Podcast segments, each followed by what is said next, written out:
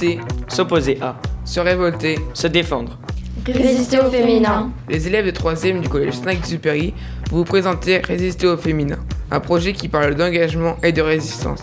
Nous avons tout au long de l'année participé à plusieurs activités, lectures, expositions, rencontres, dont certaines proposées par la mairie de Jaunet-Marigny.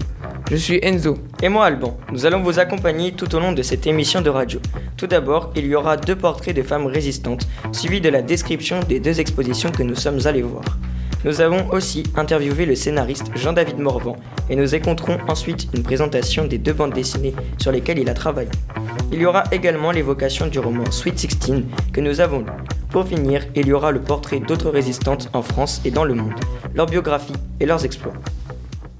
Pour débuter, Romane, Justine, Lola et Stacy vous parler d'une femme résistante de la Seconde Guerre mondiale, Madeleine Riffaut, dont le parcours est impressionnant.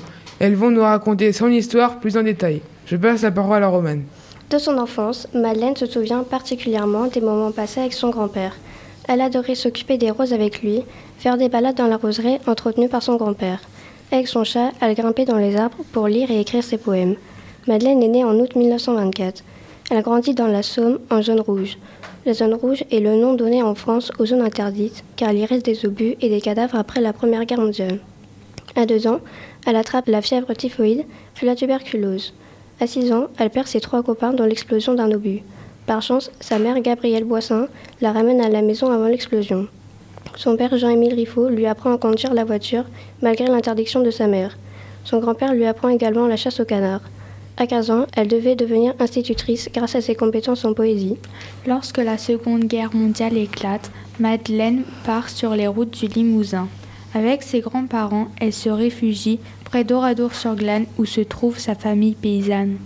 En 1940, lors de l'Exode, Madeleine Riffaut est visée par des tirs d'avions de combat. Elle est révoltée car elle ne comprend pas pourquoi ils tirent sur des civils. Elle se fait humilier par un gradé SS allemand en se prenant un coup de pied aux fesses. Elle voulait juste porter secours à son grand-père malade en allant chercher de l'aide auprès de la Croix-Rouge. Ces humiliations et injustices poussent Madeleine à entrer en résistance. C'est une jeune fille courageuse qui fait preuve de sang-froid et de détermination. Elle rentre en résistance à 18 ans en suivant Marcel Gagliardi, son petit copain, rencontré au sanatorium. C'est à Paris en septembre 1942 qu'elle intègre le Front national de lutte pour la libération et l'indépendance de la France. Elle prend Rainer comme nom de guerre car elle veut rendre hommage au poète autrichien.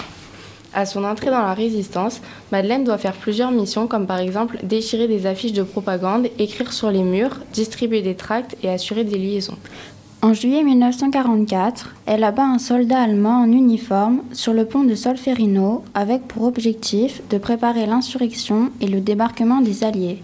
Arrêtée après le meurtre du soldat allemand, elle est livrée à la Gestapo, torturée puis donnée à la police française. Emprisonnée à Fresnes puis enfermée dans un train qui doit l'emmener dans un camp de concentration, elle s'évade grâce à l'aide d'une femme en sautant du train. Elle est refusée dans la division Leclerc car c'est une femme, elle est mineure et atteinte de la tuberculose. Pendant la libération de Paris, ils ne sont que quatre pour stopper un train allemand qui transporte des munitions. Elle est alors nommée lieutenant et deux jours plus tard, Paris est libéré. Elle a 21 ans et Madeleine a les cheveux noirs, les yeux foncés et un visage triste, marqué par la guerre. Elle lie des amitiés dans le milieu littéraire et artistique. Elle devient poète, mais comme la poésie ne la fait pas vivre, elle devient surtout grand reporter. Le 11 novembre 1944, Madeleine Riffaut rencontre Paul Éluard, un poète français. Un de ses poèmes très célèbres, écrit en 1942, s'appelle Liberté et dénonce l'occupation allemande. Cette rencontre va changer sa vie. Sur les armes des sur la couronne des rois, j'écris ton nom. Sur la jungle et le désert, sur la nuit, sur le jeûne,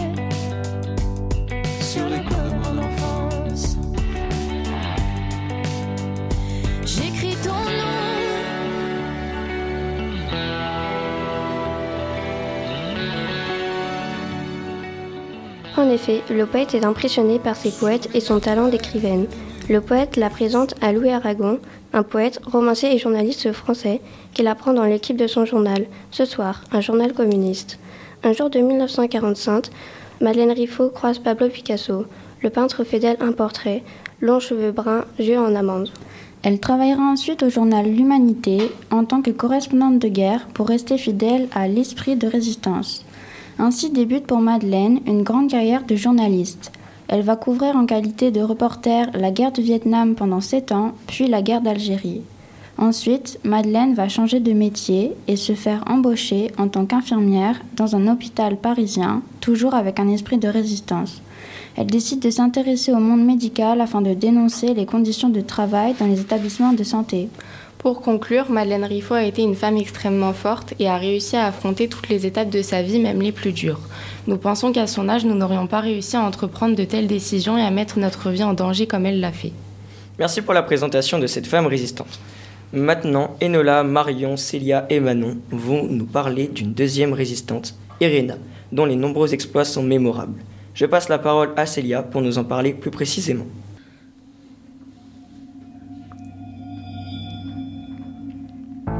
La guerre gronde en Europe. Nous sommes en 1941. Les Juifs de Varsovie sont enfermés dans un ghetto. Une assistante sociale se bat pour obtenir un laissez-passer du département de contrôle des épidémies de Varsovie afin d'entrer légalement dans le ghetto et d'apporter des médicaments, des vêtements et de la nourriture. Écoutons-la. Devant toute cette misère, je décide d'aider ces gens. Je commence par les soigner et par les nourrir. Je trouve aussi le moyen de faire évader les orphelins, mais il faut convaincre les parents de laisser partir leurs enfants. Le 20 octobre 1943, la Gestapo m'arrête et m'emmène à la prison de Pawak, où je suis torturée pendant les deux semaines suivantes. Bien que mes jambes et mes pieds soient fracturés, je refuse de trahir mes collègues et les 2500 enfants que j'ai sauvés. Trois mois plus tard, je suis condamnée à mort. Cependant, Zegota, un conseil d'aide aux juifs, parvient à soudoyer un des gardiens et me libère sur le chemin de mon exécution. Avec des faux papiers au nom de Clara Dabrowska, je me cache des Allemands qui ont désormais compris que j'avais échappé au peloton d'exécution. En avril 1944, Jean Zabinski, qui est un membre actif de Zegota, m'aide à cacher des juifs en danger dans les recoins en ruine du zoo de Varsovie. Le 17 janvier 1945, la guerre est finie. L'hôpital s'est transformé en orphelinat. Je m'occupe des enfants libérés d'Auschwitz. En 1949, je suis interrogée par l'agence de sécurité car on me soupçonne de cacher des membres de l'armée de l'intérieur. Durant la terreur stalinienne, j'échappe aux arrestations. Je le dois à une femme que j'ai sortie du ghetto quand elle était enfant. Irena a toujours été sensible au sort de ses prochains. Née le 15 février 1910 à Varsovie, elle a toujours été très proche de ses parents. Dès son plus jeune âge, elle prend exemple sur son père, médecin, qui dirige un sanatorium. Plus tard, après son premier mariage, elle se marie avec Stefan Sremski, avec qui elle a deux enfants. Grâce à tous ces actes héroïques pendant la guerre, Irena sera l'une des premières justes à être honorée par le mémorial Yad à Jérusalem en 1965. Mais les autorités communistes ne lui permettent pas de se rendre en Israël pour récupérer son prix. Elle recevra ensuite la plus haute distinction de Pologne, l'ordre de l'Aigle Blanc, mais également le prix Jean Karski pour le courage et le cœur, décerné par le Centre américain de la culture polonaise à Washington, D.C. en 2003. Puis, en 2007, elle sera nominée au prix Nobel de la paix. Elle décède le 12 mai 2008 en Pologne, à l'âge de 98 ans. Et en 2009, après sa mort, elle reçoit le prix humanitaire Audrey Hepburn, nommée ainsi en l'honneur de l'actrice et ambassadrice de l'UNICEF. Maintenant, vous savez tout sur la vie de cette femme incroyable. Merci beaucoup pour ces informations touchantes. Suite à ces deux portraits, Salso, Nolan, Loïc et Tom vont nous parler de deux expositions sur ces deux personnalités de la résistance. Je laisse la parole à Salso pour la présentation de ce sujet. Avez-vous eu la chance d'aller voir l'exposition de Malène Riffaut au parc de Château de Marigny? Oui, cette exposition a lieu depuis le mois de juillet 2022 et nous y sommes allés avec notre classe à la fin du mois de septembre 2022. Si vous allez au parc, avant d'y entrer, vous pourrez voir de grandes planches de la BD Madeleine Résistance de Jean-David Morvan. Elles sont accrochées sur les grilles du parc. Nous avons été étonnés. Tout était bleu dans cette BD. On était en petit groupe de quatre. Il y avait des panneaux à lire dans l'ordre chronologique de la vie de Malène Riffaut. On devait répondre à différents questionnaires. Cela nous a permis de découvrir la vie de cette résistance. Il y avait d'abord le portrait de Malène Riffaut, puis Malène la résistance, mais aussi un questionnaire sur les rencontres et sources d'inspiration de Malène Riffaut, et enfin des questions sur Malène Riffaut pendant la guerre. Moi, je me souviens très bien du panneau où Madeleine Riffaut et ses grands-parents, pendant l'exode, se font bombarder par les nazis, ou bien quand elle a la tuberculose et qu'elle est envoyée au sanatorium de Saint-Hilaire pour se faire soigner. Oui, on voit des montagnes, de la neige, un immense bâtiment, la planche de BD était presque recouverte de blanc. Cela nous a permis d'avoir des informations sur sa vie depuis son enfance jusqu'au moment où elle est devenue journaliste de guerre en Algérie. Il y avait aussi beaucoup d'informations sur la période de la Seconde Guerre mondiale, et plus précisément sur Paris occupé, sur la propagande et le gouvernement de Vichy. Ce chant vous dit-il quelque chose?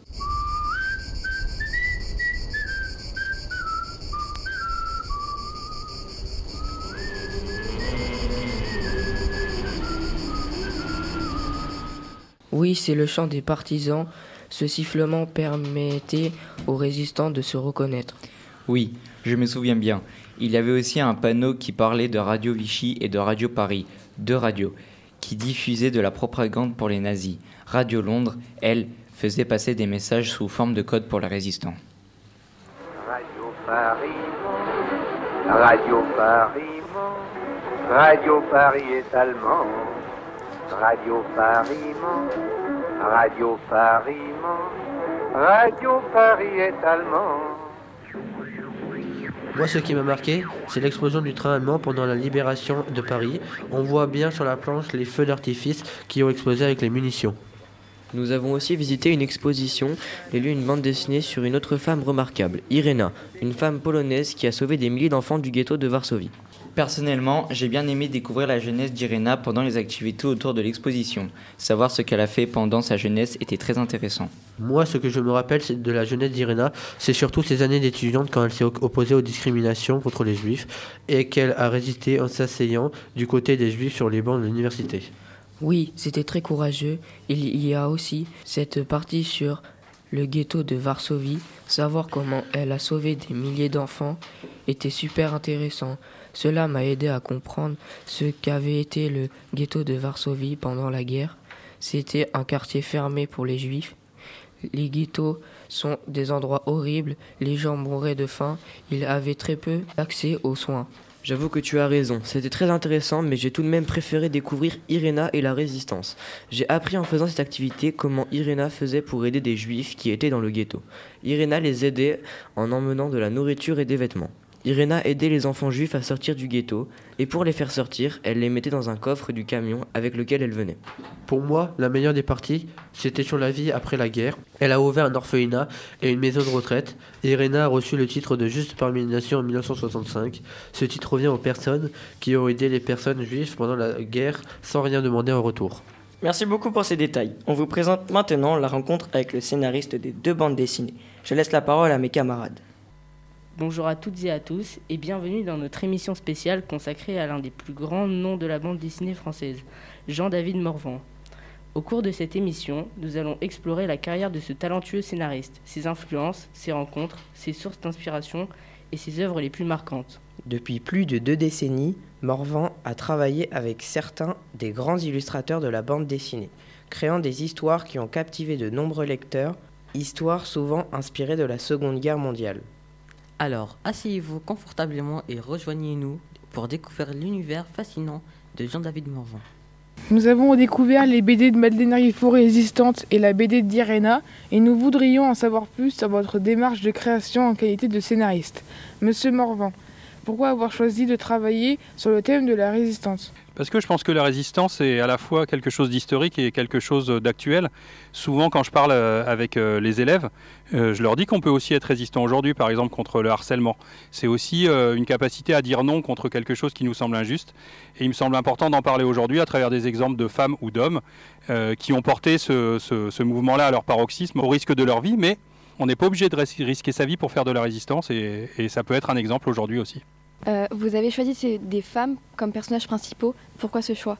Parce qu'il y a en gros une chance sur deux. C'est soit une femme, soit un homme. Alors aujourd'hui, c'est un peu compliqué avec, euh, euh, la théorie des genres. Mais disons qu'en gros, à l'époque où se passent les BD, y avait, on était soit un homme, soit une femme.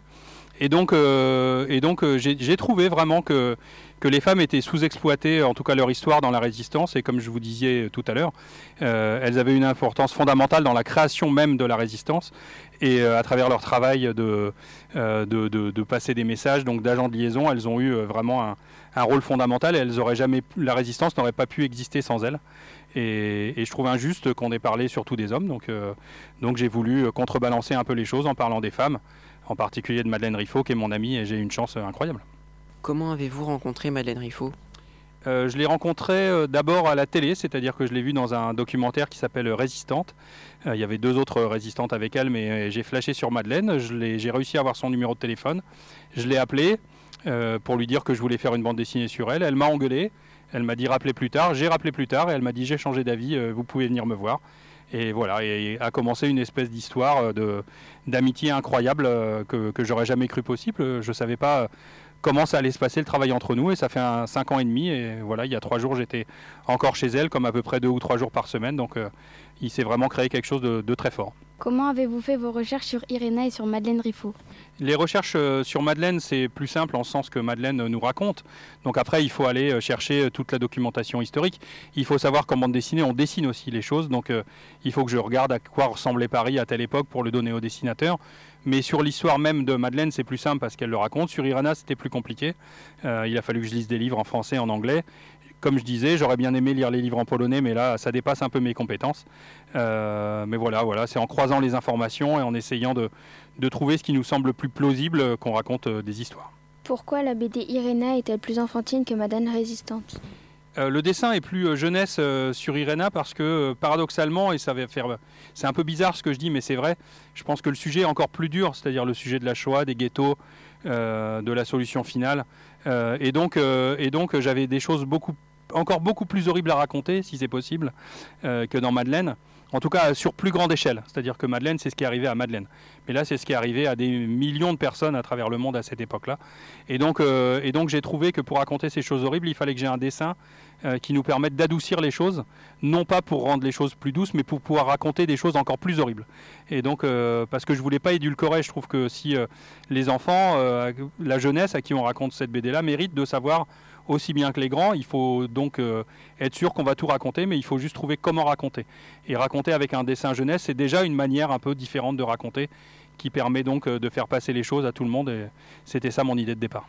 Avez-vous d'autres projets de BD sur la résistance? Oui, j'en ai quelques-unes. Je travaille avec une dame formidable qui s'appelle Ginette Kolinka, euh, bon, qui n'est pas proprement parler résistante, mais en tout cas qui a été déportée. Je fais une BD chez Glénat avec David Evrard, le dessinateur de, de, de Irena, sur Simone Lagrange, qui est une résistante qui a été torturée, elle, par euh, Klaus Barbie. Et puis, euh, je commence là une BD sur Misak Manoukian, euh, un monsieur des FTP Moy, c'est un peu pointu, vous regarderez ce que ça veut dire, qui a été fusillé le 21 février 1944 et placardé sur une affiche qui s'appelle l'affiche rouge, qui est très importante dans la résistance.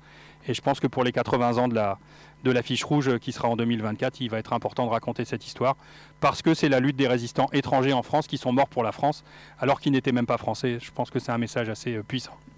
Avez-vous d'autres sujets sur lesquels vous aimez travailler? Euh, oui, bien sûr, j'aime bien travailler sur à peu près tout. D'ailleurs, j'ai fait, je sais pas, 250, 300 albums sur plein de sujets différents. Euh, j'aime beaucoup la science-fiction, j'aime beaucoup l'heroic fantasy, j'aime beaucoup les polars. Euh, dans ma vie, j'ai fait une BD érotique, donc, euh, mais j'en ai quand même fait une. Donc, euh, il me manque, je pense, qu'une BD d'horreur à faire et j'aurais à peu près fait le tour de tous les sujets.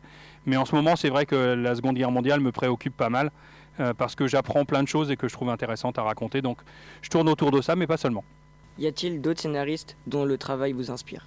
Bien sûr, le, le- si, si je prends des scénaristes français, je dirais Pierre Christin, qui est un peu mon maître, qui était le, le créateur de, de Valérian et Laureline, mais surtout d'une BD que j'adore qui s'appelle Les Phalanges de l'Ordre Noir, avec Bilal. Et puis des scénaristes américains euh, comme euh, Frank Miller, scénaristes anglais comme Alan Moore, des, japonais euh, comme Yukito Kishiro. Voilà, moi je lis beaucoup de bandes dessinées, j'adore ça, et il y a beaucoup de choses à lire et que finalement je réutilise dans mon métier. J'utilise le boulot des autres pour pouvoir progresser moi-même. Donc donc c'est important de les lire. Avez-vous toujours des contacts avec Madeleine Riffaut? Si oui, comment va-t-elle? Elle va bien. euh, pour tout avouer, euh, euh, comme, l'hiver arrivait, On l'a changé de chambre dans son appartement, donc je me suis chargé du, déménagement.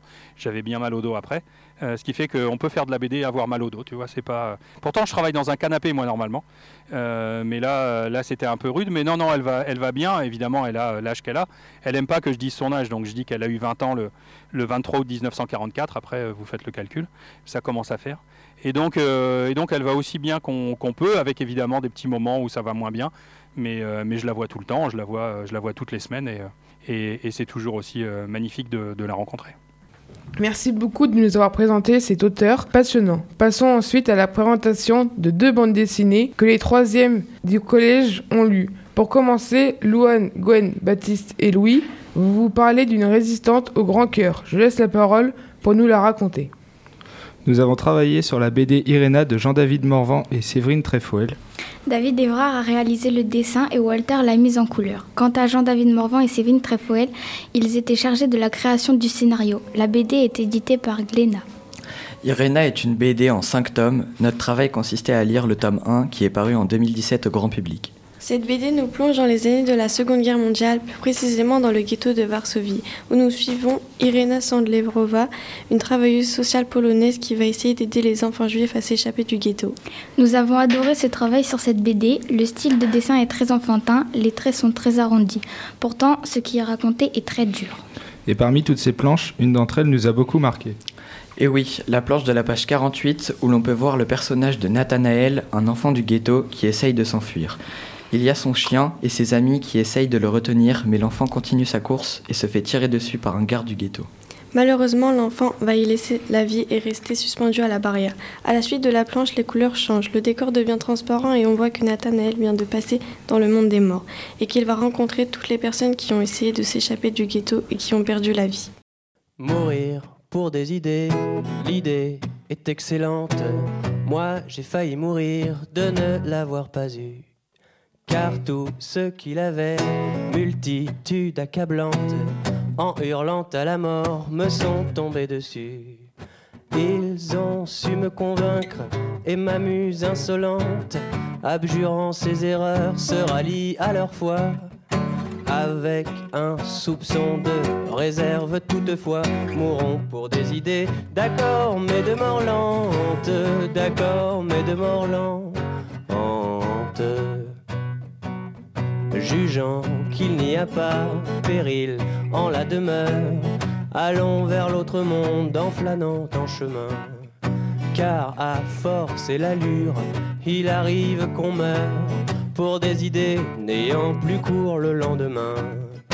Or, s'il est une chose amère, désolante, en rendant l'âme à Dieu, c'est bien de constater qu'on a fait fausse route, qu'on s'est trompé d'idée, mourons pour des idées, d'accord, mais de mort lente, d'accord, mais de mort lente. Irena, comme évoqué dans son portrait, n'a pas vécu que la Seconde Guerre mondiale, mais aussi beaucoup d'autres événements tragiques. Ce qui nous a marqué, c'est qu'elle a essayé d'aider des enfants dans le ghetto de Varsovie pour s'enfuir, et ce sera un succès car elle aura libéré 2500 enfants du ghetto. Malheureusement pour Irena, elle a été torturée. Et sur ce point-là aussi, la BD nous montre combien c'était atroce, toujours avec les mêmes dessins enfantins. Nous avons eu envie de lire tous les tomes après le premier. Merci. Quelle héroïne Passons ensuite à la présentation de la deuxième BD. Mehdi, Timéo et Mario vont nous parler du courage incroyable d'une grande résistante. Il y a quelques jours, je suis tombé sur une bande dessinée dans une librairie. La première de couverture m'a interpellé. On y voit une jeune femme avec un regard inquiet. Derrière elle, nous voyons l'ombre d'une rangée de soldats allemands sur le mur, où on voit des affiches. Dans sa main, la jeune femme tient un recueil de poésie de Paul Éluard. Le livre se nomme Poésie et vérité. La jeune femme est vêtue d'une longue jupe et d'un manteau. Elle tient un sac dans son autre main. Les images de la bande dessinée sont faites d'une nuance de bleu pour donner une ambiance monochrome.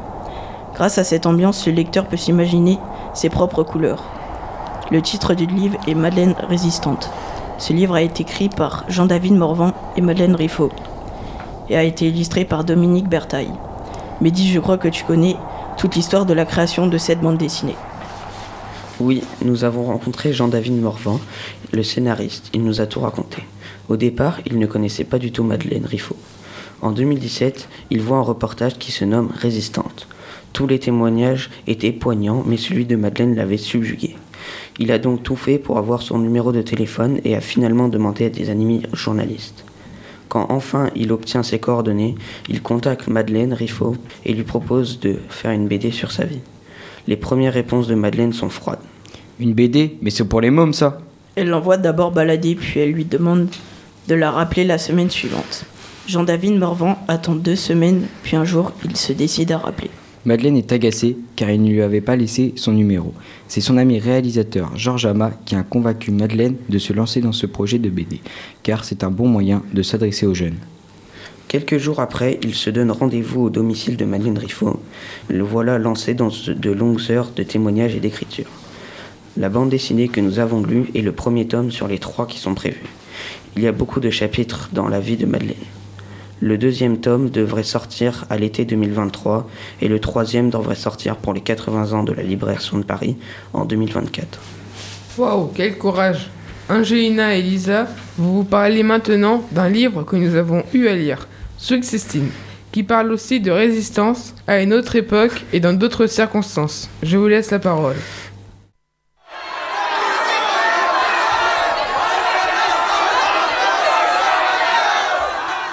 Plusieurs centaines de citoyens sont déjà rassemblés devant le lycée. Les cris de protestation et les injures se multiplient. Un embouteillage paralyse l'avenue accompagné d'un concert de klaxons. Des gens fous de rage hurlent et pointent leurs fusils sur une des étudiantes noires. Tout se bouscule et se mélange dans la tête de Molly. Terrorisée, elle perd ses moyens. C'est révoltant, non? Nous sommes en 1957. Cette histoire nous est racontée par Anne-Lise dans son roman Sweet Sixteen, paru en 2014, qui nous plonge dans le quotidien de deux adolescentes, Molly Costello et Grace Anderson. Cette histoire est tirée de faits réels, dont le personnage de Molly Costello, inspiré de Melba Patio, une femme noire faisant partie des neufs de Little Rock. L'histoire se passe dans les années 50, pendant la ségrégation raciale aux États-Unis. En effet, dans cette société, tout est pensé pour que les Blancs n'aient pas à fréquenter les Noirs. Tout est séparé. Des écoles pour les Blancs et d'autres pour les Noirs, par exemple. Molly se porte donc volontaire pour participer à l'intégration de neuf étudiants noirs dans un lycée blanc. Cela va entraîner un mouvement de haine qui va empêcher les étudiants afro-américains de faire leur entrée à la date initialement prévue. Suite à une décision de justice, les neuf étudiants ont pu faire leur rentrée un peu plus tard. Après beaucoup de violence au sein du lycée, le président décide que chaque étudiant noir serait accompagné d'un soldat qui assurerait leur sécurité. Grace Anderson, une étudiante blanche étant dans la même classe que Molly, va commencer à avoir de l'empathie pour les nouveaux étudiants. Elle va tenir informer Molly des plans qu'échafaudent ses amis blancs afin de la protéger. Revenons en 1957. Elle croyait tellement peu en l'impartialité de la justice qu'elle ne pouvait s'empêcher d'être infiniment reconnaissante. Elle en avait les larmes aux yeux, rien que d'y penser. Peut-être que finalement Maxine Tate avait raison. Peut-être que tout cela ne faisait que commencer. Peut-être que le jour viendrait où les Noirs pourraient assister au même spectacle que les Blancs. Peut-être que les piscines leur seraient ouvertes toute la semaine et pas seulement la veille du nettoyage. Qu'un chanteur noir aurait le droit de faire swinger une femme blanche sans être boycotté. Qu'il serait permis de se marier en mélangeant les couleurs. Et peut-être même qu'un jour, il y aura un président noir à la Maison Blanche, s'enflamme Molly devant son miroir.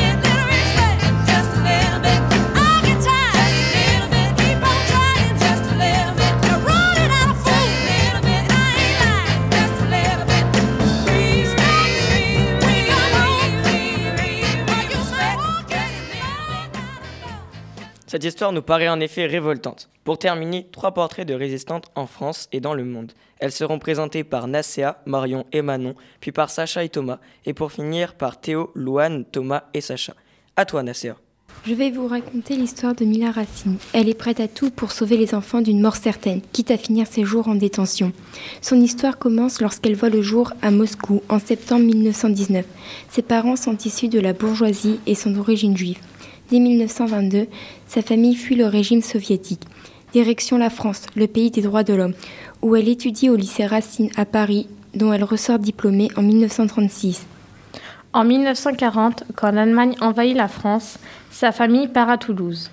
Elle œuvre dans la résistance, repliée à Luchon. Elle intègre l'organisation juive de combat et apporte assistance aux internés des camps de sud de la France à seulement 23 ans. Elle est d'abord assistante sociale, puis devant l'accélération des persécutions contre les juifs, Mila Racine propose de recueillir les enfants que les mères souhaitent mettre à l'abri de la déportation. En 1942, tout s'accélère. Avec la rafle du Veldiv, les enfants aussi sont désormais passibles de déportation. Inadmissible pour Mila Racine. Elle gagne Saint-Gervais en Haute-Savoie où elle dirige un groupe local qui vient d'être créé pour venir en aide aux juifs en danger. Les juifs de la zone alpine se réfugient alors à Nice. Suite à la décision du régime de Vichy, qui consiste à donner les juifs étrangers à la Gestapo, elle commence à passer des personnes juives en pays neutre. Mila Racine conduit des convois d'enfants et d'adultes vers Annemasse pour leur faire traverser la frontière suisse. Elle fait partie des fondateurs de la filière clandestine vers la Suisse. Pendant 21 mois, elle fera passer des enfants à la frontière franco-suisse. Mais en octobre 1943, le convoi qu'elle dirige avec son camarade Roland Epstein est intercepté par les Allemands.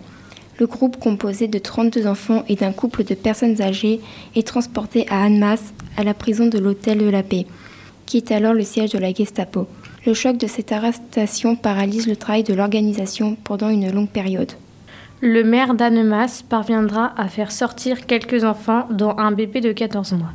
Il proposera également à Mila Racine un plan d'évasion. Craignant que les enfants ou Jean Defoe soient tenus pour responsable si elle y parvient, elle refuse. Ayant gardé secrète son identité juive, elle sera détenue à la prison de Lyon, puis déportée au camp de Ravensburg, avant d'être transférée à Mauthausen, où elle réparera les voies ferrées détruites par les bombardements alliés. Arrivée le 7 mars 1945 au camp d'Amestetten, en Autriche, elle y meurt le 20 lors d'un bombardement. Dans les camps, elle laisse l'image d'une femme exceptionnelle. Son camarade Roland Epstein reviendra de déportation. La mémoire de Mila Racine est associée à celle de Marianne Cohn, qui prit sa relève dans la protection et le convoyage des Juifs. Merci beaucoup. Enchaînons avec le portrait préparé de Sacha et Thomas. Vous n'avez réclamé la gloire ni les larmes, ni l'orgue ni la prière aux agonisants. Onze ans déjà, que cela passe vite, onze ans. Pour revenir à notre sujet principal, qui est les femmes résistantes, nous pouvons citer quelques exemples, tels que Brigitte Friang, née en 1924. Dès l'âge de 19 ans, quand elle voit son pays dans cet état, elle enrage et décide donc de devenir résistante. Comme elle disait si bien en volant des armes aux Allemands dans les trains, dans les métros, enfin des trucs idiots. Elle ne semble n'avoir peur de rien, du haut de ses 1m56. Oui, en effet, elle travaille pour la résistance toute la journée en repérant le terrain afin que des parachutages ou atterrissages puissent être effectués. Et elle passe ses nuits à coder et décoder les messages qui lui arrivent de Londres. Elle participe ensuite à de nombreuses évasions. C'est d'ailleurs, je crois, lors d'une de ces évasions qu'elle est arrêtée.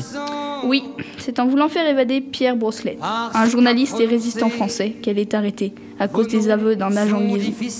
En fuyant, elle est blessée d'une balle dans le ventre. Et après avoir été rattrapée, elle est passée à tabac par la Gestapo jusqu'à son lit d'hôpital. Malgré cela, elle choisit de n'absolument rien dire. Et de ce fait, elle est déportée à Ravensbrück. Ne voulant pas laisser des os en Allemagne, elle s'oblige à survivre à une marche de la mort de 470 km en Allemagne. Quand elle revient en France, sa santé est très fragile. Oui, à son arrivée au Lutetia, Brigitte Friang est pesée. Elle ne fait que 28 kilos. À son retour de déportation, elle participe à la création du Rassemblement du peuple français, qui a pour but de ramener Charles de Gaulle au pouvoir.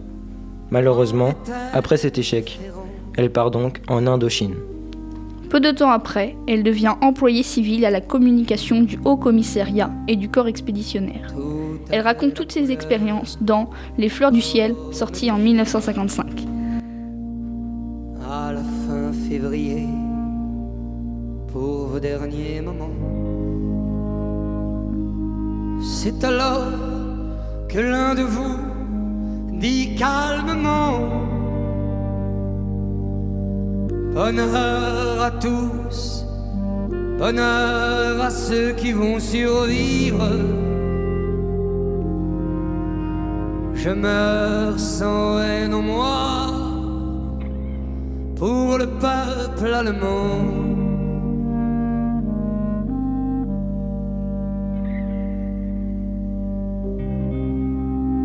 Adieu la peine et le plaisir, adieu les roses, adieu la vie, adieu la lumière et le vent. Marie-toi, sois heureuse et pense à moi souvent. Toi qui vas demeurer dans la beauté des choses. Quand tout sera fini, plus tard, en rêvant.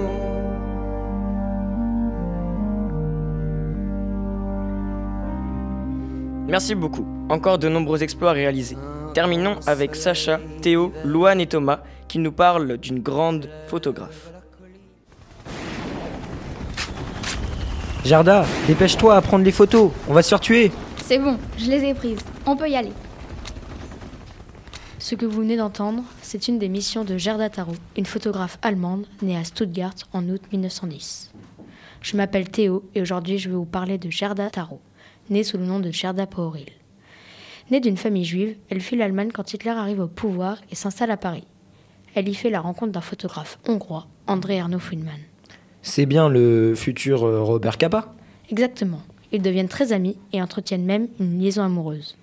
André lui apprend la photographie et Gerda lui donne le nom sous lequel on le connaît, Robert Capa.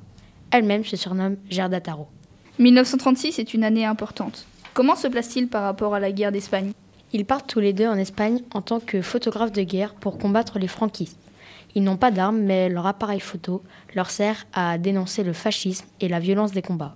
Ils accompagneront les républicains dans les tranchées. Mais comment devient-elle célèbre? Gerda Taro se fait repérer par plusieurs journaux grâce à ses photos qui choquent, notamment une prise en 1936 sur une plage de Barcelone où l'on y voit la silhouette d'une femme facilement reconnaissable grâce à ses talons, revolver à la main. Gerda Taro décède en 1937 à l'âge de 27 ans, écrasée par un char. Elle devient la première femme à mourir lors d'un tournage de reportage. Merci à toi Théo pour ces informations.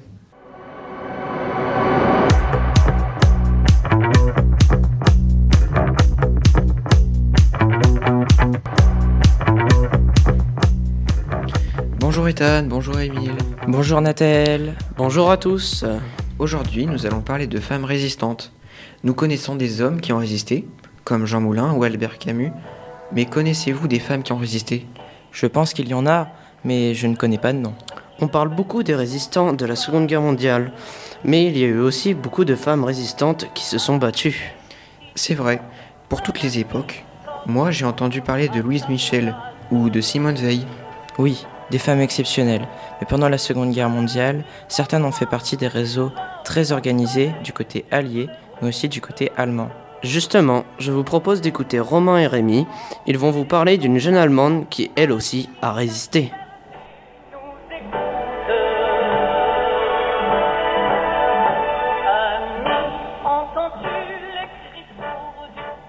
Bonjour ami, connais-tu le réseau de la Rose Blanche? Bonjour Romain, bonjour à tous. Oui, j'ai découvert ce réseau en lisant le livre La Rose Blanche. Six Allemands contre le nazisme. School. Sur le même sujet, j'ai lu Sophie Scholl, Non à la lâcheté, de Jean-Claude Mourleva. Mais est-ce que tu sais si Sophie Scholl et Inge Scholl sont de la même famille? Oui, elles sont sœurs. Sophie Scholl est née le 9 mai 1921 à Forstenberg. Elle est allemande. Elle est connue pour son engagement dans la résistance allemande pendant la Seconde Guerre mondiale. Elle est l'un des piliers de ce fameux réseau de la Rose Blanche. Elle a donc une sœur, Inge, et un frère, Hans. Leur père, Robert Scholl, est le maire de Furstenberg. Après le bac, en 1940, Sophie Scholl devient garde d'enfants. Puis, elle entame des études de biologie et de philosophie en 1942 à Munich. Durant l'automne, elle découvre l'activité clandestine de son frère et intègre son groupe de résistance. Elle tient avec lui des réunions ainsi qu'avec Karl Mutz, un écrivain allemand opposant au nazisme. Elle les aide à imprimer et à diffuser des tracts hostiles au régime nazi et à la guerre. Le 18 février 1943, ils sont interpellés par les responsables de l'institution alors qu'ils distribuent des tracts dans la cour intérieure de l'université de Munich. Ils sont remis à la Gestapo après un procès de trois heures seulement. Hans et Sophie Scholl sont jugés et condamnés à mort. Ils seront guillotinés le jour même, le 22 février 1943. Aujourd'hui c'est moi qui tombe, je rejoins l'armée des ombres, mais demain je reviendrai.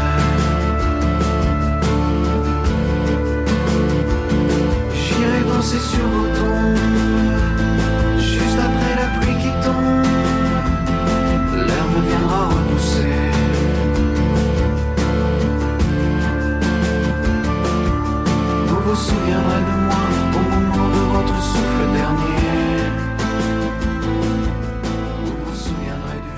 Écoutons maintenant une autre histoire tragique d'adolescente dans la Seconde Guerre mondiale.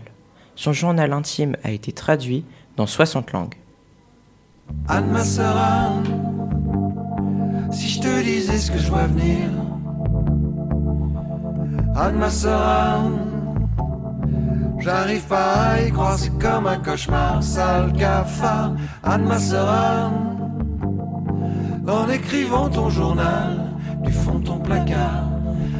Sœur Anne, tu pensais qu'on n'oublierait jamais, mais mauvaise mémoire. Elle ressort de sa tanière, la nazie nostalgie. Croix gamme et bottes à clous et toute la panoplie. Elle a pignon sur rue des adeptes impartis.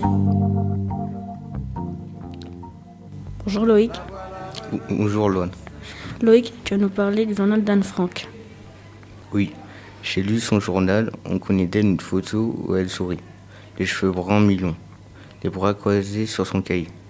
Elle aimait écrire dans son journal intime, qu'elle avait surnommé Kitty. Elle racontait sa vie de tous les jours dans l'annexe et évoquait la guerre, le racisme, ses émotions et ses peurs d'être découverte. Tu en as appris un peu plus sur sa vie. Qui était-elle vraiment et qu'appelles-tu l'annexe? Anne Frank était une lycéenne juive née le 12 juin 1929 à Francfort. Sa famille a émigré aux Pays-Bas en 1933 à Amsterdam. Elle connaît une enfance heureuse jusqu'en 1942 malgré la guerre. Le 6 juillet 1942, les Franks s'installent clandestinement dans l'annexe de l'immeuble du 263 Priestengracht. Sa famille se cache dans une partie inutilisée des locaux de l'entreprise.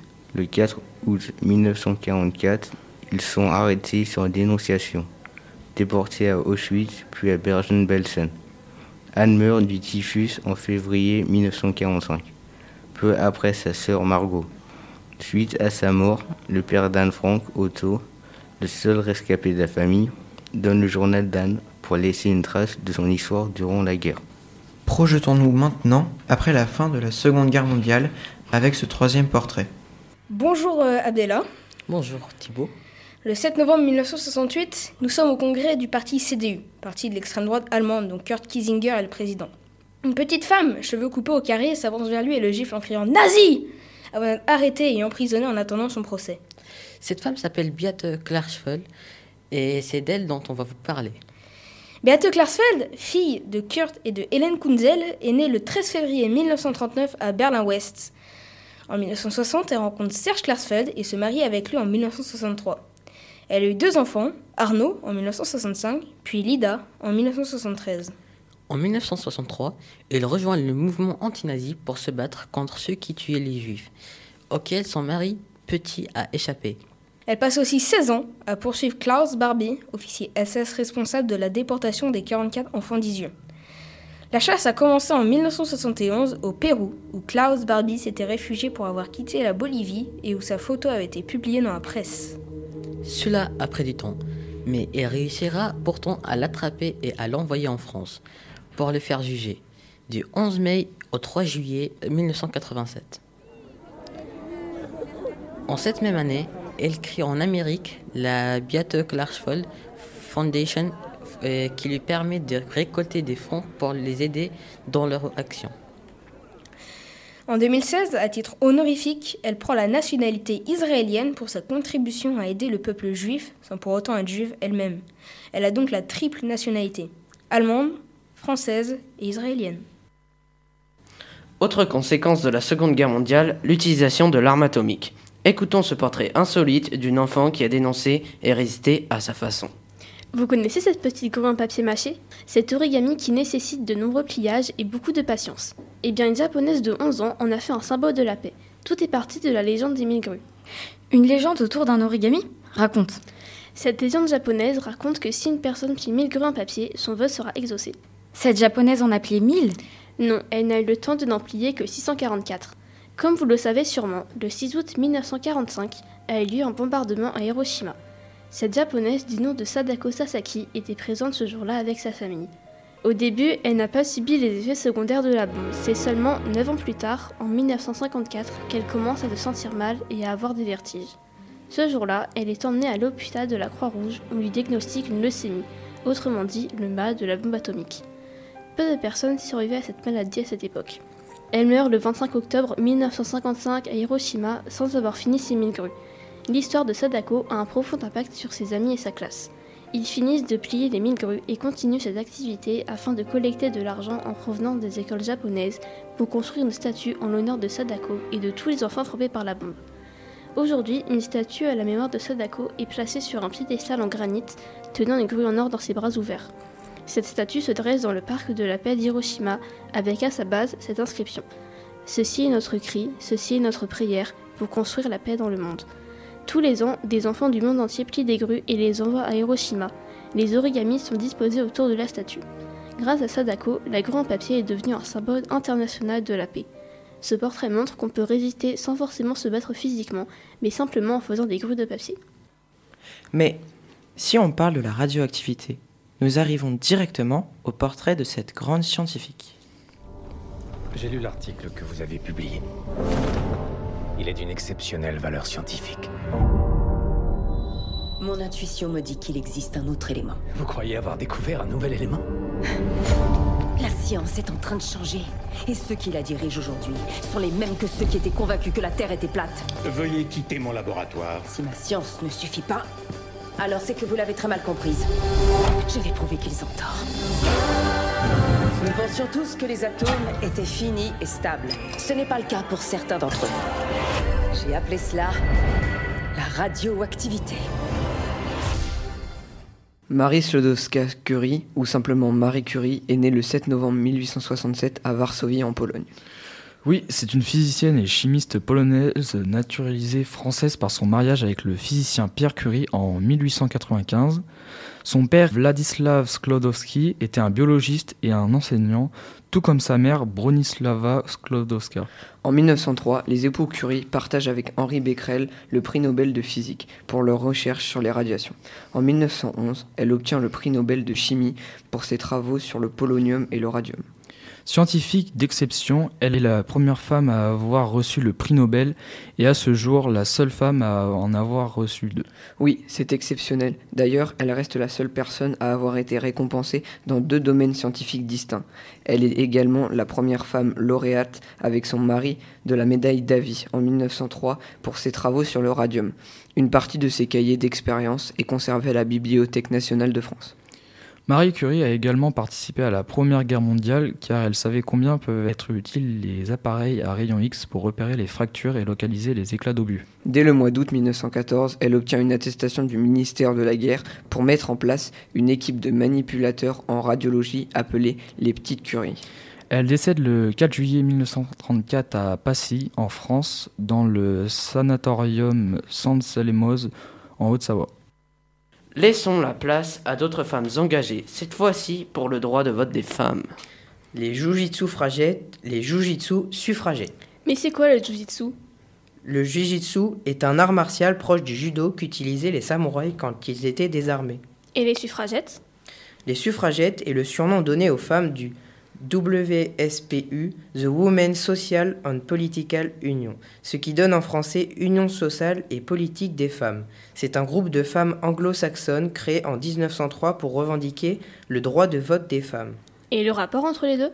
Le mot jujitsu fragette est donc un mélange des mots suffragette et jujitsu. En fait, c'était un petit groupe de suffragettes pratiquant le jujitsu pour se défendre contre les forces de l'ordre. Et oui, car en 1910, les femmes n'avaient pas le droit de vote, et lors des manifestations, elles se font battre et capturer par les forces de l'ordre, et c'est donc pour ça que certaines d'entre elles décident d'apprendre le jujitsu pour se défendre.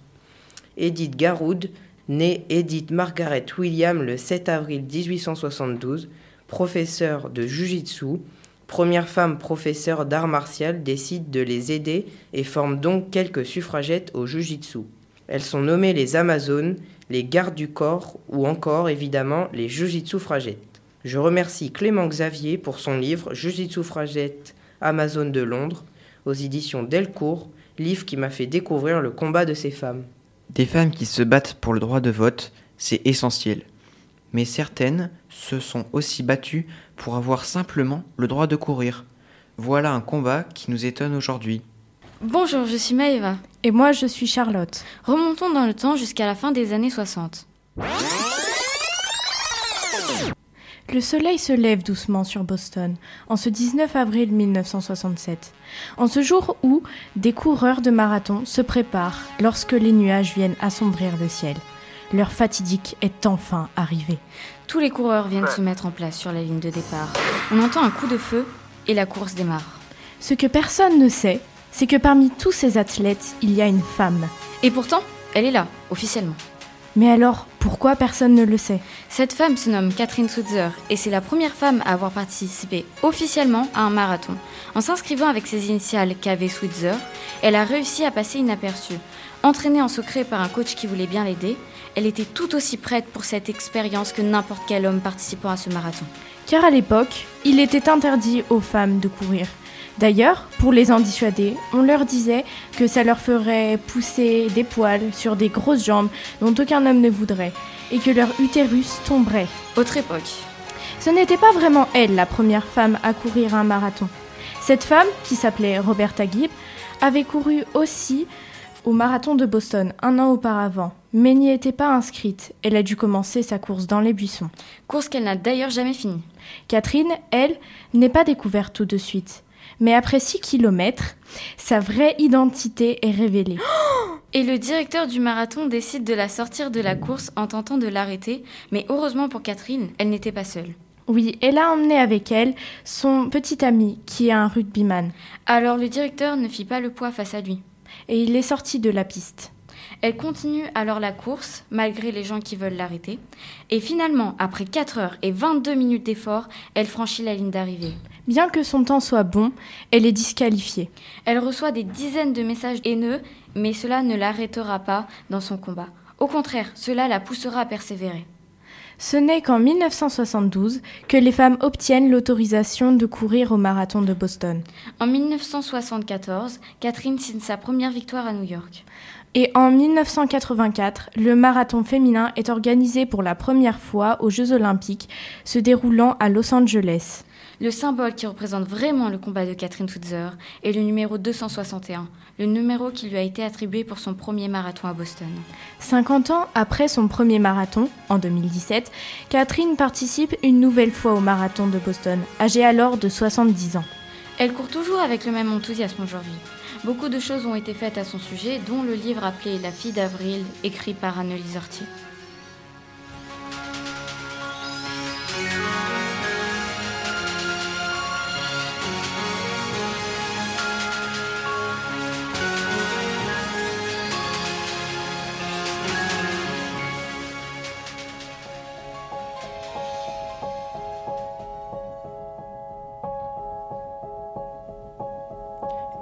Puisque nous évoquons des sportives, et si nous parlions des Jeux olympiques féminins Bonjour, connaissez-vous l'histoire d'Alice Milia Longtemps tombée dans l'oubli, son combat est pourtant sur le point d'être gagné, mais cela un demi-siècle après sa mort. Alice Milia est née le 5 mai 1884 à Nantes. Ses passions sont l'aviron, le football et la bicyclette. C'est la première femme à remporter le brevet Audax, rameur 80 km, pour avoir réalisé cette distance dans une embarcation légère et dans le temps imposé. Puis elle exerce la fonction de présidente des sociétés féminines sportives de France. Elle est d'ailleurs à l'origine des premiers JO féminins et des championnats du monde féminin. Elle défend l'égalité des hommes et des femmes dans le sport et lutte contre la sous-représentation des femmes dans les compétitions. Elle révolutionne donc la place des femmes dans le sport. Oui, car cette cause avait besoin d'être défendue. Les épreuves féminines étaient considérées comme impratiques, inintéressantes, inesthétiques et incorrectes, d'après Pierre de Coubertin. Le véritable héros olympique est à mes yeux l'adulte mâle individuel. Je n'approuve pas personnellement la participation des femmes à des concours publics. Aux Jeux olympiques, leur rôle devrait être surtout, comme aux anciens tournois, de couronner les vainqueurs. Elle a dit non au sexisme et au refus d'avoir des femmes dans les pratiques sportives en créant des clubs et des associations sportives féminines. Grâce à Alice Milia, qui s'est éteinte le 19 mai 1957 à Paris, les JO 2024 auront autant de sportifs femmes que de sportifs hommes. Cependant, le problème est loin d'être réglé, et il reste encore beaucoup d'inégalités dans le domaine sportif. Oui, car comme le disait Alice Milia, l'atavique esprit de domination masculin considère la femme comme un être inférieur, obligé de toujours lutter pour faire admettre sa valeur.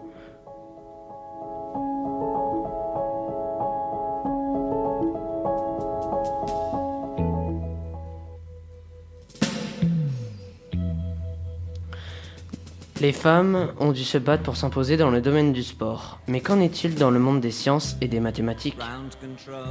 Ces calculs ont permis aux Américains de conquérir la Lune. Mais qui est cette femme mathématicienne et astrophysicienne extraordinaire?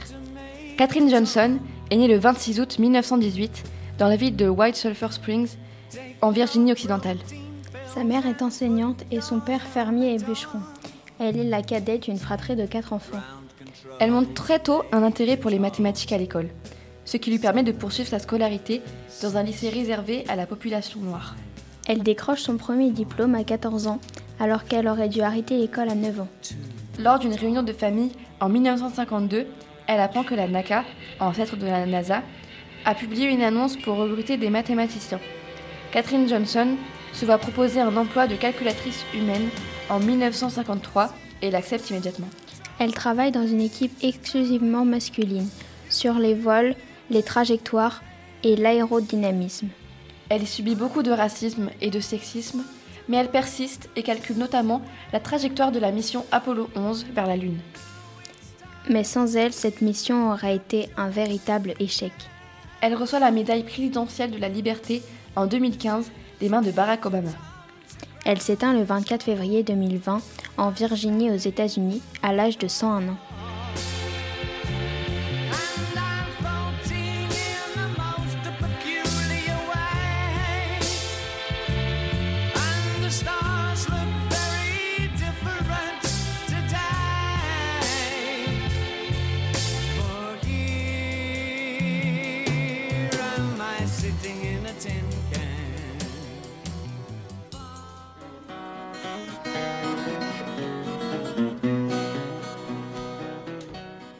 Dans cet épisode, nous allons parler de l'une des chanteuses folk américaines les plus connues et engagées des années 60.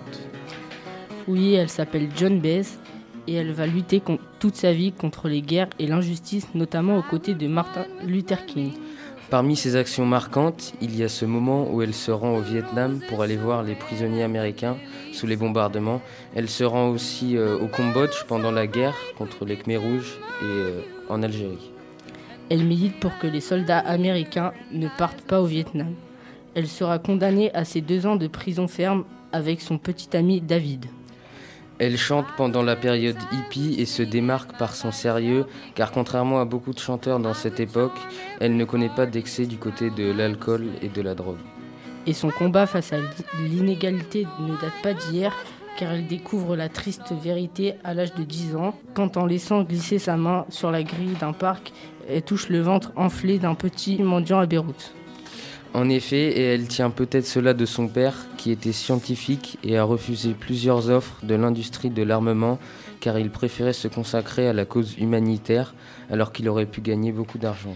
Elle commence à agir en ne prenant pas part à un, un exercice d'alerte en cas d'attaque atomique. Son père lui avait dit que dans tous les cas, si un missile tiré depuis Moscou arrive, il n'aurait pas le temps de rentrer chez eux. Elle va donc rester à sa, table pendant que, pendant que tous les autres courent vers le bus et va dire à son professeur de français Cet exercice est inutile et stupide, juste de la propagande.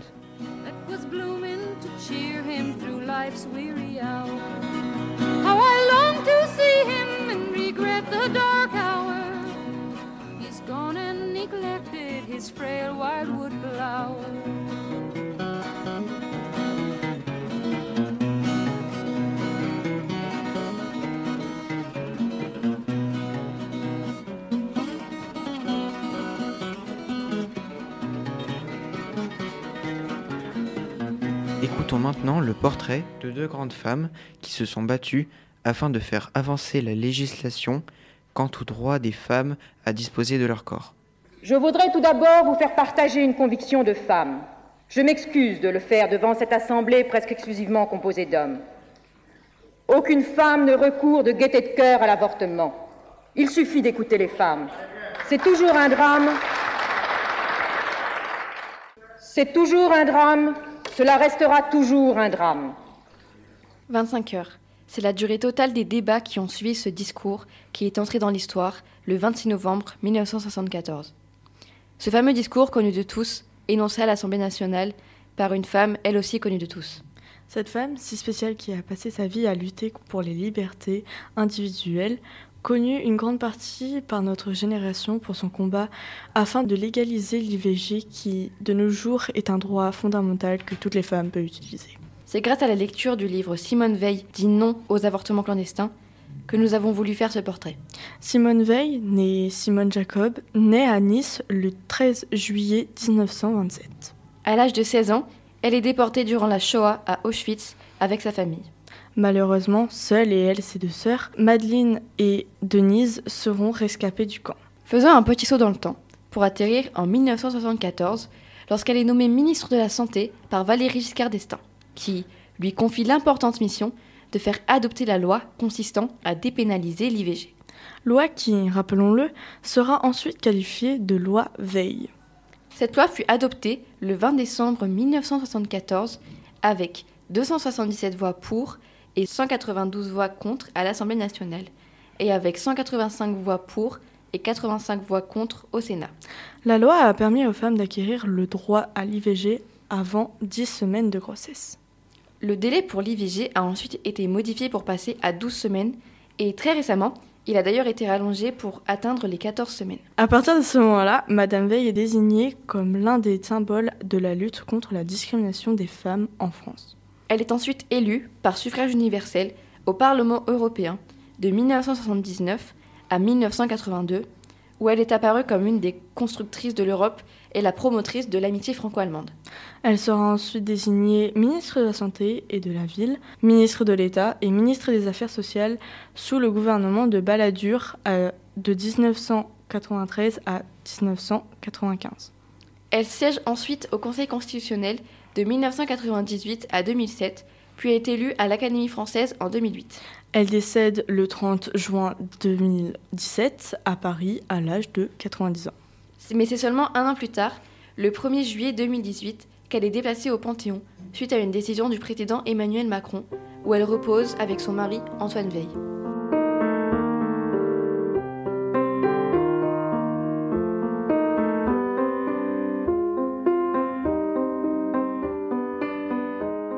Halimi est née le 27 juillet 1927 à La Goulette, en Tunisie. C'est une avocate française, mais c'est aussi une femme politique, militante féministe. Elle défend à partir des années 1950 des militantes de, l'indépendance de l'Algérie, alors colonie française, dont notamment des membres du Front de libération nationale.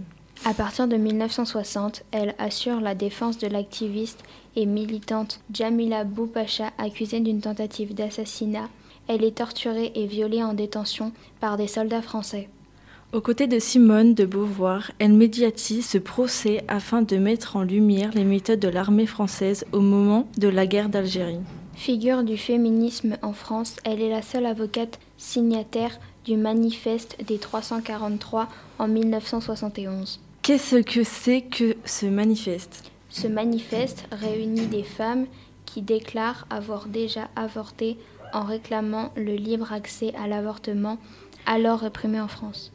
C'est donc là que dans la foulée, elle fonde le mouvement Choisir la cause des femmes, aux côtés notamment de Simone de Beauvoir et de Jean Rostand. Ce n'est pas fini. En 1972, lors du procès de Bobigny, son action en tant qu'avocate de femmes accusées d'avortement illégal permet l'acquittement de trois des accusés ainsi qu'un sursis pour la quatrième et contribue à l'évolution vers la loi Veil sur l'interruption volontaire de grossesse en 1975. J'ai lu aussi que sa stratégie de défense médiatisée de deux jeunes femmes victimes en 1974 d'un viol collectif jugé en 1978 a contribué à l'adoption d'une nouvelle loi en 1980. Oui, c'est bien elle qui a fait définir clairement l'attentat à la pudeur et le viol comme des crimes. Alors que jusqu'à là, ils étaient traités le plus souvent comme un délit en droit français. Elle est aussi proche de François Mitterrand et est élue députée lors des élections législatives en 1981, un mandat qu'elle occupe jusqu'en 1984. Militante pour la parité en politique, elle obtient en 1982 le vote d'un article de loi autorisant des quotas par sexe aux élections, mais le texte est annulé par le Conseil constitutionnel. À partir de 1985, elle occupe plusieurs fonctions successives à l'UNESCO, puis à l'Organisation des Nations Unies. Oui, elle est conseillère spéciale à la délégation française à l'Assemblée générale, rapporteuse pour la parité entre hommes et femmes dans la vie politique. Elle est aussi l'une des fondatrices de l'association altermondialiste Attaque en 1998. En 2008, elle publie avec l'association Choisir l'essai la clause de l'européenne la plus favorisée. Essai qui propose de généraliser à l'ensemble des citoyennes de chaque pays membre de l'Union européenne la disposition la plus favorable dans chaque domaine des droits des femmes. Quel parcours on peut dire qu'elle a vraiment fait évoluer la condition des femmes? Elle est morte récemment le 28 juillet 2020 à Paris. Il était une fois,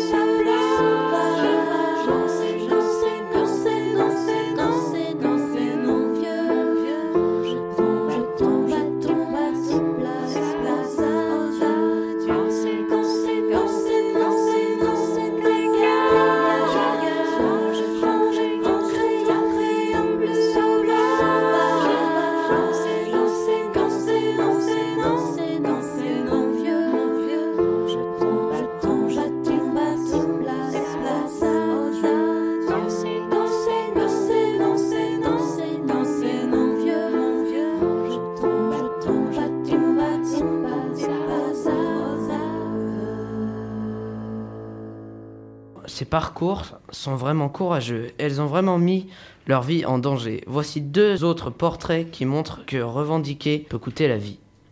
On the 9th of October 2012, Le 19 octobre 2012, les talibans m'ont tiré une balle dans la tête, à la gauche de mon front.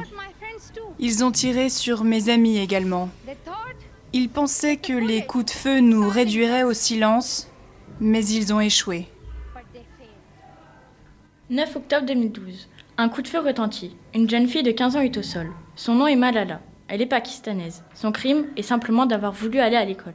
Euh, bonjour Nina, cette histoire est affreuse. Empêcher les filles d'aller à l'école, c'est terrible. Bonjour Naïs, c'est pourtant une histoire vraie et cela existe encore aujourd'hui dans le monde. Tu vas donc nous parler du parcours exceptionnel de Malala. Oui, Malala est une vraie résistante. Elle s'est battue pour que les jeunes filles pakistanaises aient le droit d'aller à l'école et pour que les femmes ne soient pas obligées de porter le voile. Qu'a-t-elle fait pour résister? Avant l'arrivée au pouvoir des talibans en 2008 au Pakistan, elle allait en cours normalement. Mais rapidement, ils interdisent l'école aux jeunes filles, obligent les femmes à porter le voile et leur interdisent de sortir sans un homme de leur famille. Elle exprime son mécontentement dans des manifestations, c'est donc pour cela qu'on lui a tiré dessus. Malala, qui est née le 12 juillet 1997 au Pakistan, s'exprime dans son pays en 2008 sur l'importance de l'éducation. L'année suivante, elle écrit pour le site de la BBC et raconte la vie sous l'autorité des talibans. C'est ainsi qu'elle est repérée par les talibans. Après avoir été blessée en 2012, elle se fait soigner dans un premier temps au Pakistan, puis elle est transférée en Angleterre pour de meilleurs soins, étant donné qu'elle est gravement blessée à la tête et à l'épaule. En 2011, elle reçoit le prix national de la jeunesse pour la paix. En 2013, le prix Simone de Beauvoir pour la liberté des femmes. En 2014, le prix Nobel de la paix. Sa devise est On peut lutter contre la guerre par le dialogue, la paix et l'éducation. Malgré son jeune âge, elle a reçu plusieurs récompenses. Lors de son 16e anniversaire, Malala s'adresse à l'Assemblée des Nations Unies à New York. En 2013, elle crée la fondation Malala avec l'aide de son père. En juillet 2014, elle se rend au Nigeria pour dénoncer les enlèvements massifs des jeunes filles. Elle publie son livre Moi, Malala, je lutte pour l'éducation et je résiste aux talibans. Ce livre sort dans 21 pays en octobre 2013. Le 12 juillet 2015, elle ouvre une école pour les filles syriennes réfugiées. En octobre 2015, un documentaire intitulé Il m'a appelé Malala est diffusé dans le monde entier. Malala Yousafzai est une jeune femme qui n'a pas fini de se battre pour les droits des femmes au Pakistan et dans d'autres pays. C'est une femme courageuse et admirable. Le combat de Malala nous montre bien combien résister au féminin est une expression terriblement actuelle. Un autre combat nous a interpellés, celui du journaliste russe qu'on a fait taire.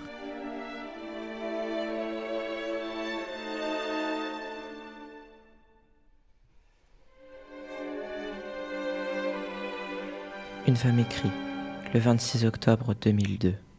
Un massacre a eu lieu dans le théâtre Dubrovnik. Un grand coup tombe sur le gouvernement russe. Le journal Ivenstia vient de décrire le drame. Une femme signe du nom de Politovskaya Anna.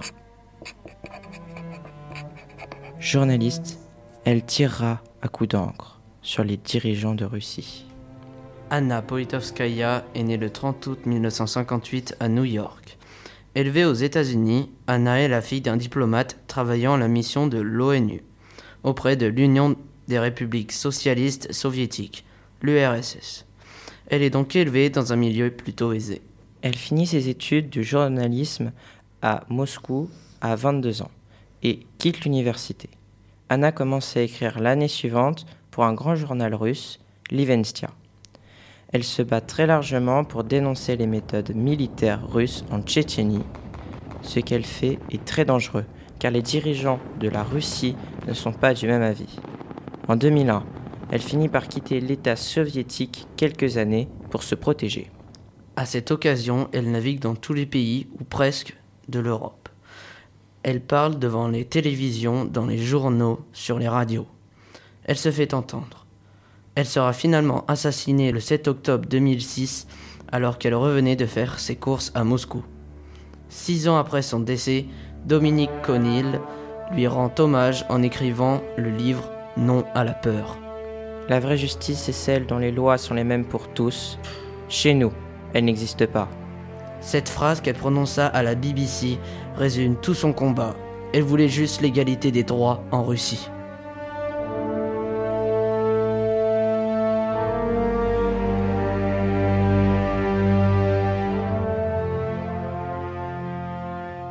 Nous arrivons à la conclusion de cette émission. L'égalité des droits, la liberté, le refus de toutes les dominations, le droit de disposer de son corps et le droit d'accéder aux mêmes fonctions que les hommes. Madeleine, Irena, Simone, Gisèle, Malala, Anna, Beate, Mila, Gerda et toutes les autres. Des noms qui restent dans l'histoire pour avoir ouvert la voie. Pour qu'aujourd'hui et demain, nous puissions vivre dans un monde plus juste, où égalité et liberté sont des mots chargés de sens. Et enfin, pour que nous sachions ce que c'est de résister au féminin. Les élèves de 3e du collège Saint-Exupéry vous remercient de les avoir écoutés. Nous remercions la mairie de Genet-Marigny et Delta FM pour leur contribution à ce projet.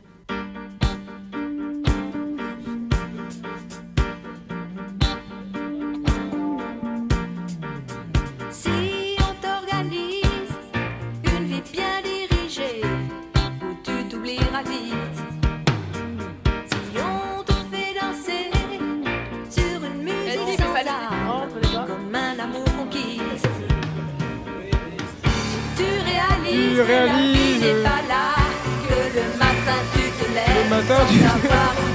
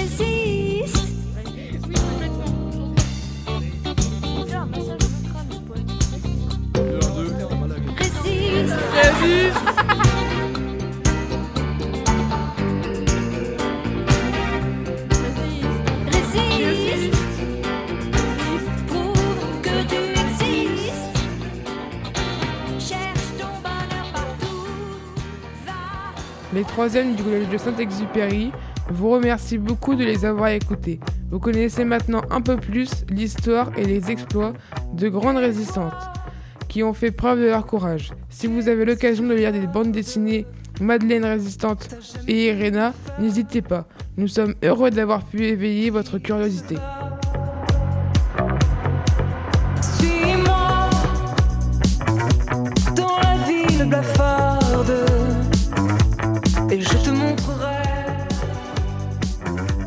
comme je mords, comme j'aboie.